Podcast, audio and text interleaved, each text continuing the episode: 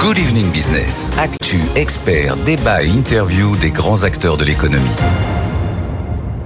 Et vous le savez, c'est demain hein, que débutera à Johannesburg le sommet des dirigeants des BRICS. Brésil, Russie, Inde, Chine et Afrique du Sud se retrouvent donc avec une ambition euh, clairement affichée, asseoir leur influence tant sur le plan politique que euh, sur le plan économique. Bonsoir Laurence Daziano. Bonsoir. Merci d'être en direct avec nous sur BFM Business, maître de conférence à Sciences Po, membre du conseil scientifique de, Fondapol. Euh, votre expérience, évidemment, n'est plus à démontrer sur la question des, BRICS. Euh, faut-il, et c'est peut-être ma première question, faut-il y voir une course entre les puissances mondiales, clairement, aujourd'hui, et ce nouvel échiquier qui est en train de se dessiner? Et effectivement, les BRICS ont, ont l'ambition, euh, notamment en voulant parler de leur élargissement, d'être euh, un contrepoids au point de vue mondial sur la scène économique et politique internationale, un contrepoids à la fois au G7 et au G20, qui est considéré encore comme étant un, un club de pays euh, de pays occidentaux. Donc oui, c'est vraiment euh, sous le sous le, le, le, le leadership de, euh, notamment de, la Chine, la volonté d'avoir un groupe qui pèse plus sur la scène mondiale, tant politiquement qu'économiquement. Effectivement, le ton est donné quand on lit notamment les, propos hein, de l'ambassadeur de Chine en, Afrique du Sud. Euh, il dit le système traditionnel de gouvernance mondiale est devenu euh, déficient, il dysfonctionne, il est inopérant. Et il ajoute, les BRICS deviennent une force de plus en plus solide. C'est vraiment l'ambition de, de, montrer clairement les muscles et, et, euh, et la, la, puissance de frappe aujourd'hui des BRICS alors les, les, BRICS, c'est un moyen effectivement de, de, critiquer euh, les institutions internationales, celles qui sont nées de la, celles qui sont nées de la Seconde Guerre mondiale, la Banque mondiale, le FMI euh, et le Conseil de sécurité de l'ONU. Et c'est vrai que les, les, BRICS, quand on regarde leur poids euh, économique depuis leur création, les, BRICS, au départ, c'était un, un, concept qui était un concept financier qui a été créé en 2001 par un banquier, qui est devenu petit à petit un concept économique et puis politique à partir de 2009, puisque le premier sommet des BRICS, -hmm. euh, c'était en, en, 2009 sous l'impulsion de Vladimir Poutine en Russie. Là, on est au, au 15e sommet, euh, sommet des BRICS. Et c'est vrai que le, le, poids des BRICS a, a, augmenté dans le, dans le PNB mondial. Quand vous regardez en 2001, euh, les BRICS représentaient 8% du PNB mondial et les pays du G7 en représentaient 65%. Aujourd'hui, 20 ans plus tard, les BRICS, c'est quand même 26% du PIB mondial, c'est-à-dire un quart du PIB mondial, alors que les pays du G7, eux, ont reculé, font maintenant un petit peu moins de la moitié à 43%. Euh, ce club des cinq, quand on le regarde quand même d'un peu plus près, on se rend compte qu'il est très disparate en interne avec des, économies euh, euh, qui n'ont pas du tout le même développement. Hein. Euh, si on, compare par exemple la Chine, l'Inde ou, ou l'Afrique du Sud, on, on, est vraiment sur deux poids deux mesures. Est-ce qu'elles peuvent continuer à avancer ensemble? Effectivement, les, économies des, cinq pays des BRICS ne sont pas du tout convergentes. Euh, vous avez trois pays qui sont euh, le Brésil, la Russie euh, et euh, l'Afrique du Sud qui ont une croissance euh, qui est inférieure à 1%, alors que la Chine et l'Inde ont des croissances qui sont de 5 à 6% par an depuis au moins une dizaine d'années. Donc il n'y a pas cette convergence euh, économique entre ces cinq pays. Il n'y a pas non plus euh, beaucoup d'échanges entre eux, même si on parle beaucoup euh, des échanges de, de, produits pétroliers. En fait, entre eux, ils échangent pas tant que pas tant que ça.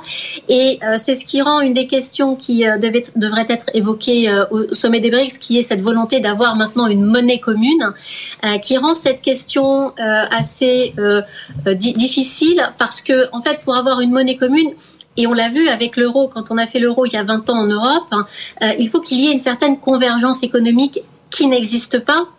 Euh, et les BRICS ont créé euh, en 2014 euh, une banque, nouvelle banque de développement, ouais. qui est euh, l'équivalent de la Banque mondiale. Euh, ils ont créé un CRA qui est l'équivalent du FMI. Et dans le au FMI, vous savez, il y a cette, ce qu'on est un petit peu une monnaie commune qu'on appelle les, les, les, DTS. Et si le, le FMI des BRICS, qui est le CRA, voulait créer ce DTS, en fait, il serait dominé par la monnaie chinoise. Hein, et il n'est pas sûr euh, que les autres pays accepteraient que ce soit euh, la monnaie chinoise euh, qui soit qui, surreprésentée. la volonté des BRICS aujourd'hui, notamment en, en, matière économique, c'est de dédollariser leur économie parce qu'ils considèrent que le dollar, d'abord, ils sont trop dépendants de l'influence monétaire des politiques monétaires américaines. Et c'est vrai que quand la Fed augmente ses mhm. taux, c'est l'endettement des pays, notamment des pays émergents qui sont endettés en dollars qui augmente.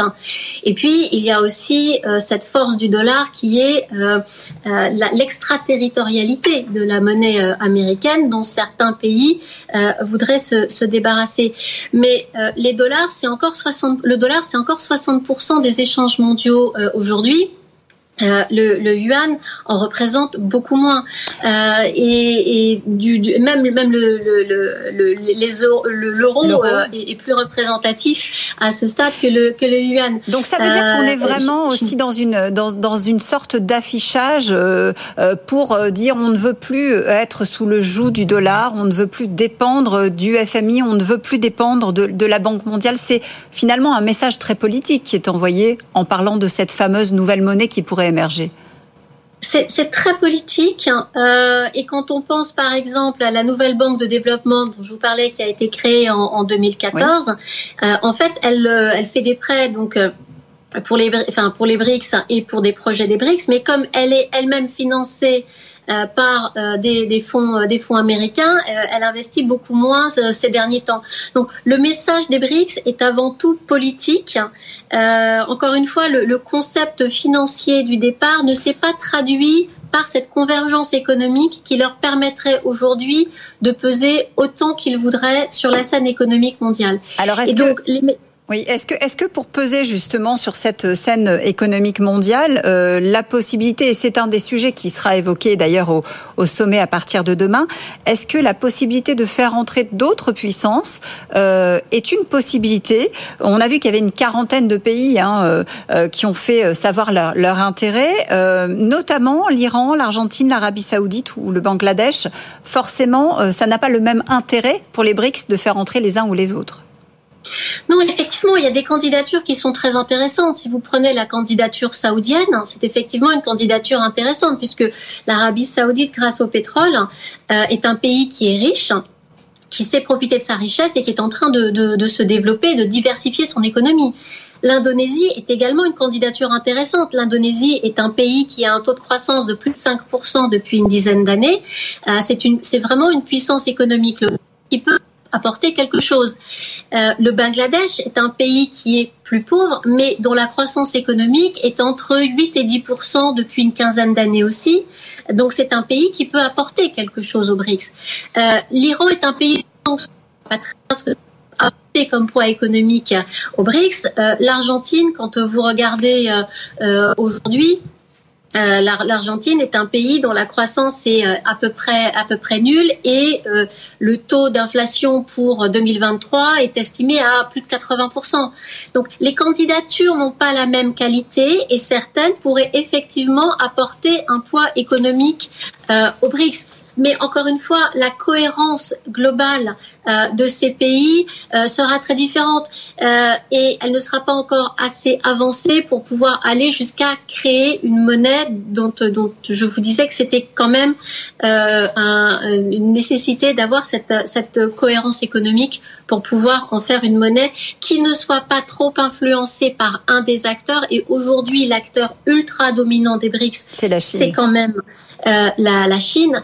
Et Jim O'Neill, le créateur de l'acronyme BRIC, avait dit lui-même quelques années plus tard que si aujourd'hui il devait euh, réinventer un acronyme, ce serait pas BRIC, mais CCCC, parce que pour lui, il n'y avait plus que la Chine. Euh, dernière question, Laurence Daziano. Euh, je regardais les différentes déclarations. Le, le président sud-africain a dit de compétition euh, entre, puissances mondiales. Euh, comment est-ce qu'il faut lire ce, message-là? Parce que on a bien l'impression, en tout cas vu d'ici, qu'on est dans la création d'un monde parallèle, d'une économie parallèle, d'une vision beaucoup plus sudiste, d'un contrepoids. Hein, c'est le mot que vous avez employé tout à l'heure. Tout à fait. Alors en fait, euh, c'est le, concept, le nouveau concept qu'on a appelé le Sud global. Les anglo-saxons l'ont appelé le Global South. Moi, je l'appelle euh, euh, plutôt le, euh, le Sud transactionnel, c'est-à-dire que vous avez tous ces pays émergents qui voient la compétition économique, politique mondiale se jouer entre les États-Unis et la Chine, qui veulent pas choisir, qui veulent rester non alignés. C'est notamment une des volontés du président sud-africain Ramaphosa de rester non aligné, du président chinois et du, pardon, du président brésilien et du premier ministre indien également. Et donc, les autres pays vont, essayer de, s'agréger pour avoir un Sud transactionnel non aligné et qui, au gré de ses intérêts, de la défense de ses intérêts, sera plus ou moins dans ce euh, Sud global et dans cette mouvance BRICS qui va se, créer. Mais encore une fois, ça va être quelque chose de, enfin, ça va être un, phénomène qui sera euh, très opportuniste de la part de ces pays pour défendre au mieux leurs intérêts dans un monde qui économiquement et politiquement devient quand même de plus en plus bipolaire, avec deux poids lourds que sont économiquement les États-Unis et la Chine. Merci beaucoup pour ces explications. On va suivre avec beaucoup d'intérêt hein, ce sommet qui se poursuit jusqu'à jeudi, donc du côté de Johannesburg, euh, le sommet des, BRICS.